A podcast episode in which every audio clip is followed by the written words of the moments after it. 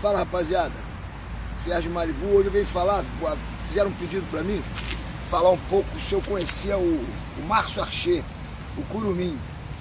Eu vou contar um pouco do. Primeiro, todo mundo sabe que o Márcio Archer foi aquele rapaz que morreu na Indonésia, né, com a, com a pena de morte. Foi, uma, foi a primeira que a gente conhece aqui no Brasil. Né, e teve um rapaz lá do sul também. Naquela época, até 95, eu frequentei muito a Indonésia, né? Foi uma mudança de presidente. A, a Indonésia é um, é um, país com mais de mil ilhas. E essas mil ilhas, a, Indone... a Bali era, era a ilha que eu acho que o presidente chamado Suharto liberava para a rapaziada fazer quase que tudo, né?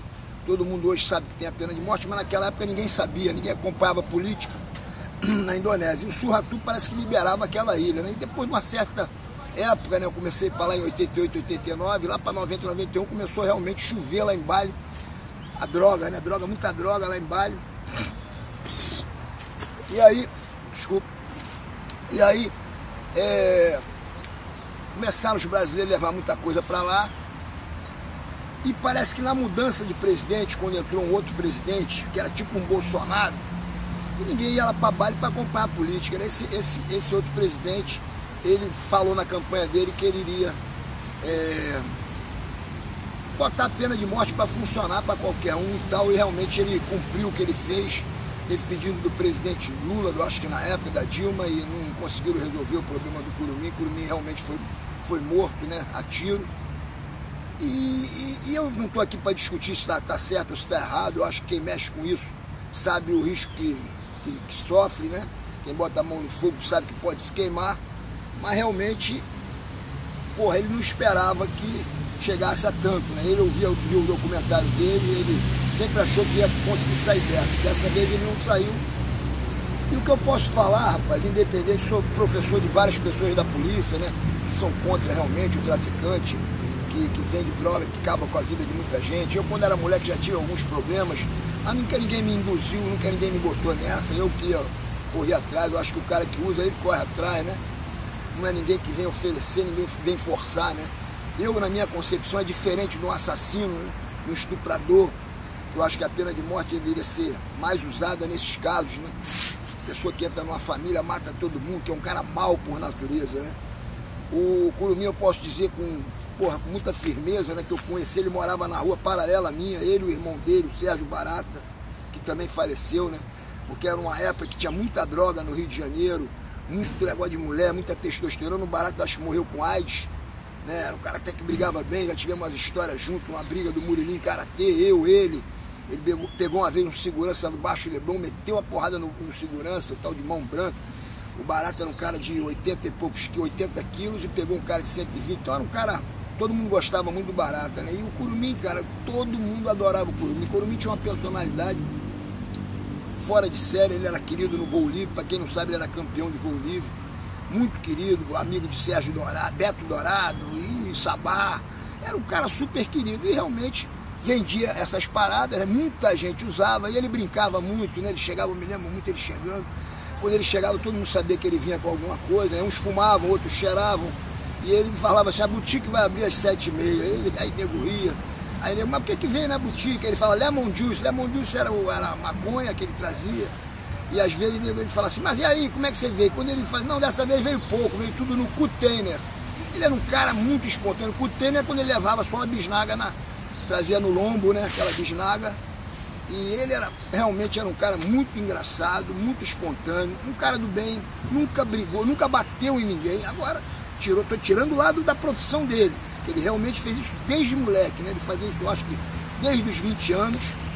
Ele fazia isso, né? Primeiro no Brasil, depois internacional, ele começou a voar direto para lá e para cá. Ele trazia da Holanda para cá, da Holanda para Bali, é, pegava na América do Sul, levava para Califórnia. E tem muitas histórias, tem que ver o documentário dele. O cara realmente era um, um cara muito corajoso, né? Levava de tudo, mas só que eu acho que parece no final ele ele usou uma dose do produto dele e ficou naquela neurose, me parece, né? E, na, e, na, e na, no aeroporto, onde já conheciam muito ele, porque ele ia muito para lá, ele começou a brincar, brincar, brincar, e foram bater, parece, na asa dele, ou perguntar alguma coisa da asa dele, ele ficou, entrou em parafuso, em paranoia e e abandonou e ficou foragido na Indonésia um tempo lá, né? E aí acabaram pegando ele, prendendo ele, né? Depois nesse documentário eu vi que ele fez vários amigos, até da Al-Qaeda, né? Os caras com a capa encapuzado, ele falando que os caras eram altamente periculosos. E, e aí os caras mostraram, mostraram um balde lá, falaram, ah, a jacuzzi do Playboy, porque ele era considerado um Playboy dentro da, dentro da cadeia lá em Bali, né? Porque ele nunca matou ninguém, nunca brigou, nunca fez nada. Então os matadores mesmo achavam que ele era um playboy, até por causa das histórias deles internacionais, que ele tinha muita história internacional. Realmente teve várias namoradas, ele não era um cara muito bonito, mas era envolvente pra caramba, engraçado. E fazia sucesso, né? Fazia sucesso com a, com a rapaziada, fazia sucesso com as meninas.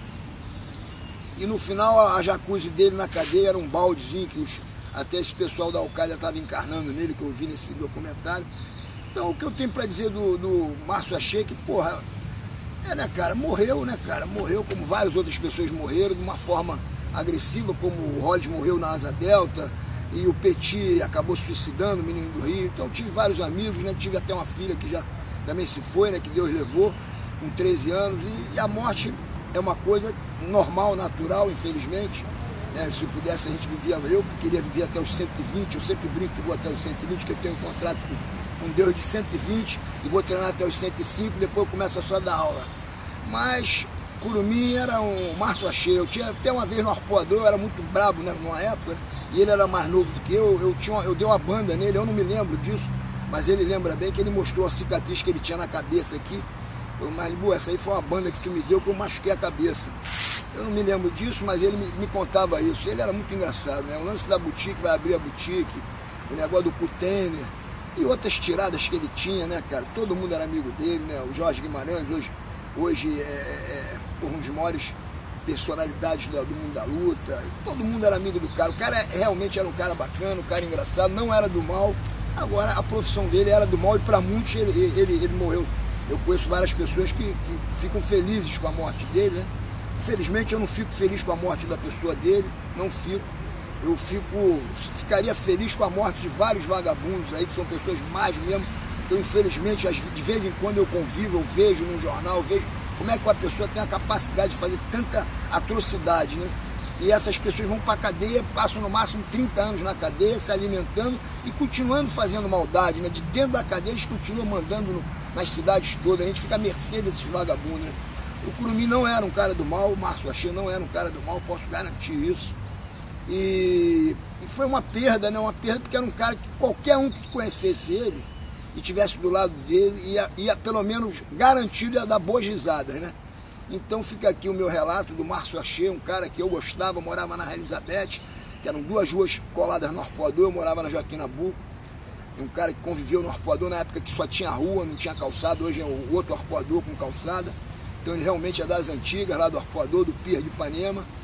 E, e fica para quem não conhece, ó, é, e, tirando a profissão, é um cara que deixou muita saudade. Rapaziada, tá aqui o meu relato do Márcio Achê Curumim. Osse.